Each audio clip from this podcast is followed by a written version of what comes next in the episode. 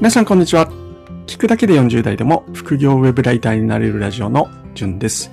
この放送はウェブライターとして実際に僕が経験したことや得たノウハウなどを毎日発信しています。副業ウェブライターに興味のある方はヒントを得られると思いますので、ぜひ聞いてみてください。はい。2022年2月23日水曜日。今日は祝日ですね。僕朝ですね、今日は単価交渉のウェブライターとしてのですね、単価交渉の具体的な方法っていうのを話そうと思ってたんですけれども、祝日っていうことで思い出して、あ、そうだ、祝日だということで、えちょっと急遽、えー、話すことを変えました。で、何話そうかなと思って、えー、考えてたんですけども、40代脱サラして移住、農業をやるってすごいのっていう話をしたいなっていうふうに思いました。40代脱サラして移住、農業をやるってすごいの？という話ですね。はい。えー、ゆるかいなので、ゆるりと聞いてもらえると嬉しいです。はい。で、まず結論から言いますと、すごくないです。はい。全然すごくないなと僕は思っています。なんでかっていうと、僕はですね、脱サラをして、えー、農業をするって決めて、えー、まあ、実際今、その過程で、えー、間もなくサラリーマンをまあ3月で辞めて4月から農業を始めるんですけれども、これをやるために3年、3年以上ですね、準備してきてるんですよね。はい。なので、まあ、あの、それだけ準備すりゃできるでしょっていうことで、むしろ遅いんじゃないのっていうふうに言われるかなっていうぐらいの感覚で僕はいます。もっとすごい人って多分思い立ったらですね、すぐ行動してやっているんじゃないかなっていうふうに、え思います。まあ、ただ僕はですね、この3年間の準備は、まあ、決して無駄だったっていうふうには思ってはいないんですけれども、ただ、要は慎重で、え、すごくないってことですね。はい。思い立ってすぐ行動してる人はすごいなって僕は逆に思います。で、まあこの3年間ですね、じゃあ僕は何をしてきたのかっていうことに関してちょっと話せればなっていうふうに思います。これですね、40代脱サラして移住、農業をやるってすごいのっていうこの農業をですね、好きなことっていうふうに置き換えてもらうと少し参考になるのかなっていうふうに、え思いますのでお話をします。40代脱サラして移住、好きなことをやる好きなことで生きていくってすごいのっていう話に変えてみてください。僕がですね、あの、この道を選んで歩き始めるまでの3年間でやってきたこと、なぜできたのか、なぜ脱サラして農業を始める決意ができたのか？っていうのを、えー、朝考えてみたら、7つほど思い浮かびました。まだまだあるかもしれないんですけども、今この時点でですね、パッと思い浮かんだことを7つ話していきたいなと思います。先にこの7つ挙げますと、1つ目がですね、師匠を見つけて農業修行をしたっていうことですね。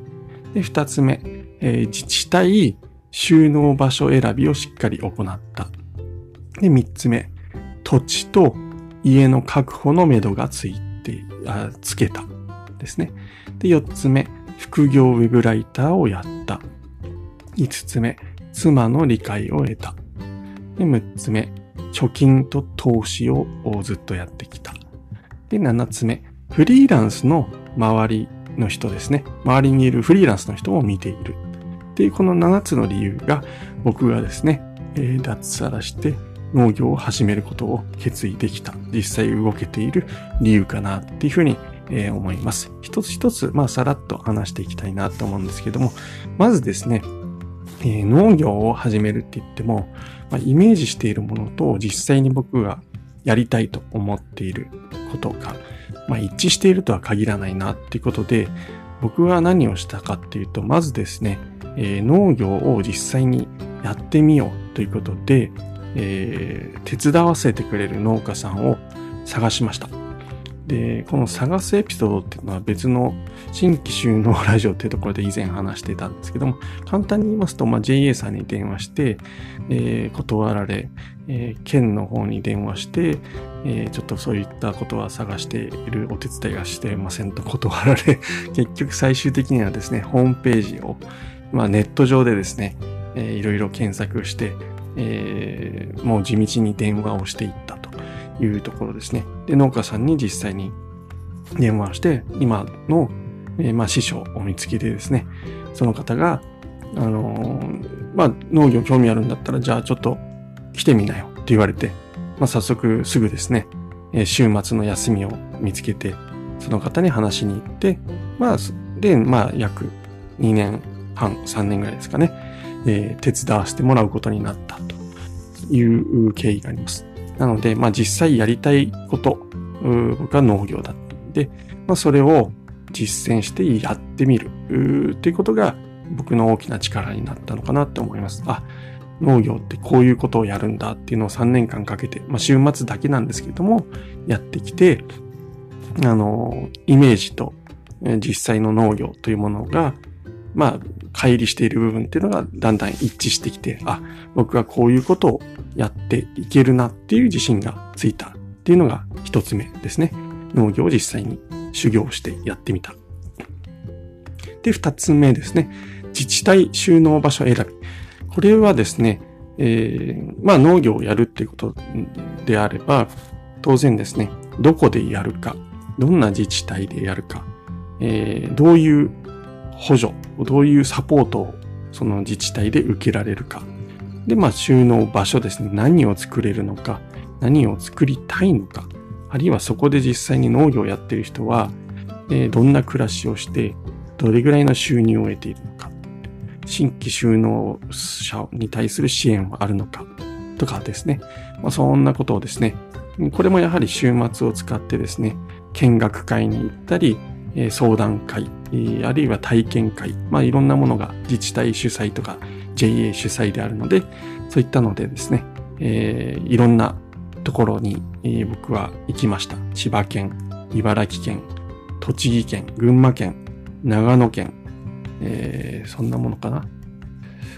あ、岩手かも行ったかな。岩手とかも行きましたね。はい。まあ、そんなのところに、こう、話を聞いたり、相談会、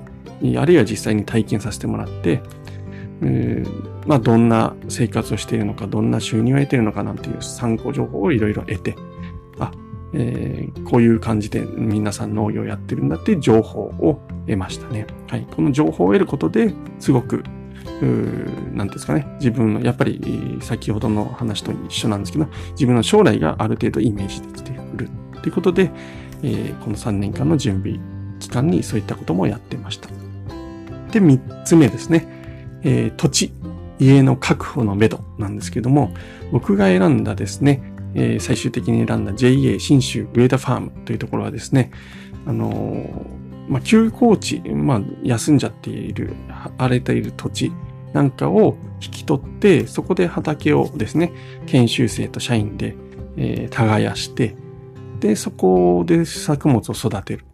でかつですね、研修生の受け入れをしていて、その研修生が卒業するときにですね、あの、その土地を、まあ、1ヘクタールとかですね、ぐらい、こう、なんていうんですかね、貸し出すっていうんですかね、譲り渡す。っていう形で、あの、研修を終えてすぐですね、土地の確保ができるっていうことが、あすごく魅力的なあところなんですよね。はい。で、かつですね、たまたまなんですけれども、僕はその長野県の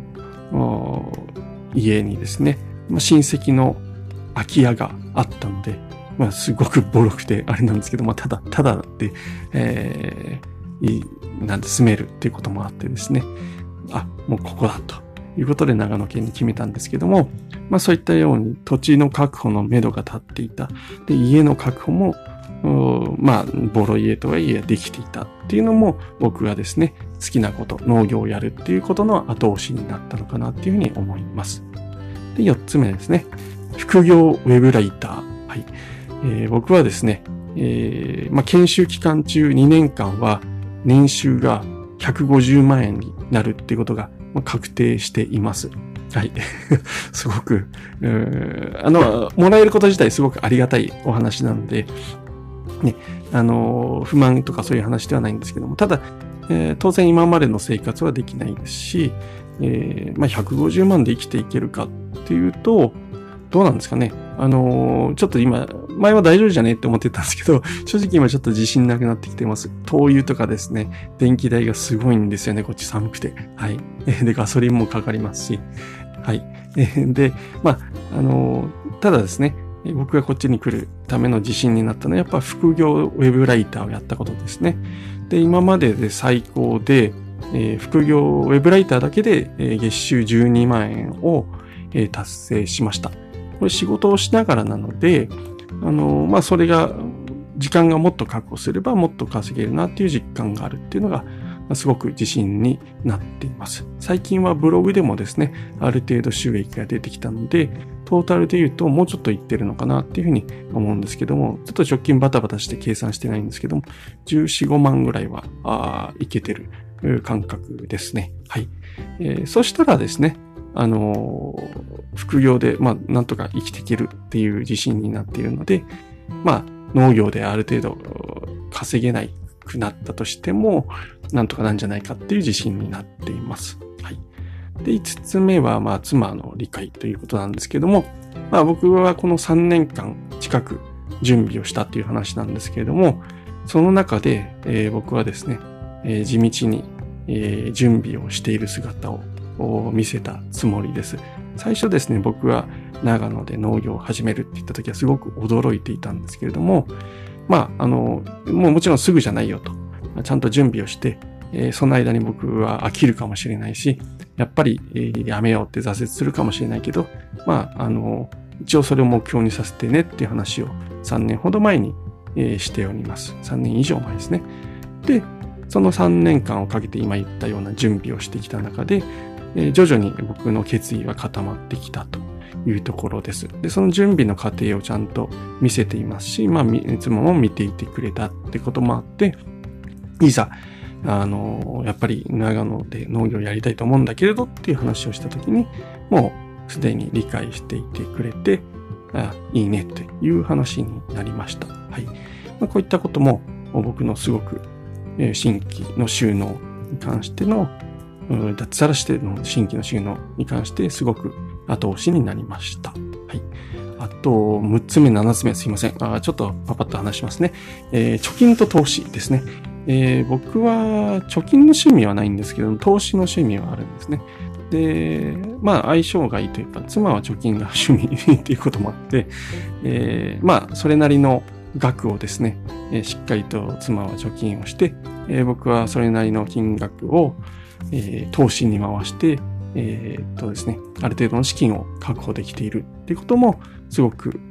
後押しになっているかなっていうふうに、えー、思います。好きなことをやるっていうことはやっぱりですね、あの、僕の場合はですね、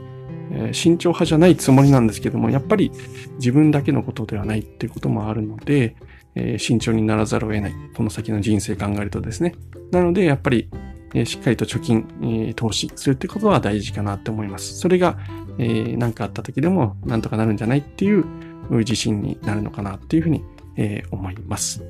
最後ですね、えー、フリーランスの人を見ている。僕はですね、まあフリーランスの学校とかですね、ウェブライターラボとかですね、えー、ブローバーオンラインとか、そういったオンラインサロンみたいなのにいくつか入っているんですけれども、そこで、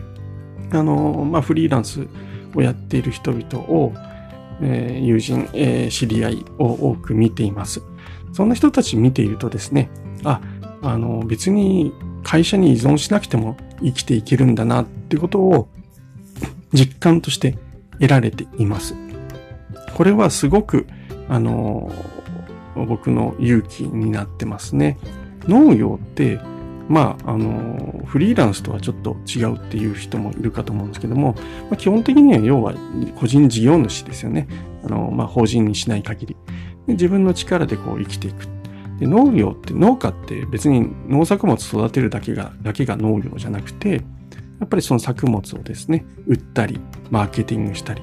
えー、まあそういったことを、あるいは最近はですね、YouTube とかそういったものを使ってですね、えー、農業を広めるみたいなことも、まあ、農業の一つじゃないかっていうふうに僕は思ってます。百姓って言葉がある通りですね。農業ってこう何でもやるんですよね。100のカバネ、100の職業なんていうことをする、言うんですけども、まあ本当何でもやるっていうところから見ると、まあ、フリーランスに近いのかなって僕は思ってます。そんな人たちをこう僕の周り農業ではないんですけどフリーランスの人を見ているとまあ本当先ほども話した通り、えー、別にサラリーマンだけが生き方ではない実際サラリーマンじゃなくても、まあ、こう生きていけるんだなっていうことを周りの人たちに見せていただいてそれもすごく大きな僕の後押しになったかなっていうふうに、えー、思います。はい、えー、以上ですね。本日は脱サラして移住、農業、かっこ好きなことですね。をやるってすごいのっていうことで、まあ、結論全然すごくないですよ。3年間準備してきましたよっていう、えー、僕のお話でした。最後にまとめると、僕がしたことをですね、準備にしたことは、師匠を見つけて農業修行をした。二つ目、自治体収納場所選びをしっかりとやった。三つ目、土地と家の確保のめどをつけた。4つ目、副業ウェブライターをやった。5つ目、妻の理解を得た。6つ目、貯金投資をしていた。7つ目、えー、周りの、周りにいるフリーランスの人を見ていた。ということで、まあ何かですね、えー、今後、サラリーマンを辞めてですね、好きなことで生きていきたいなんていうふうに思っている方の参考になればとても嬉しいです。本日は配信を聞いていただきましてありがとうございました。それではまた明日お会いしましょう。じゅんでした。ではでは。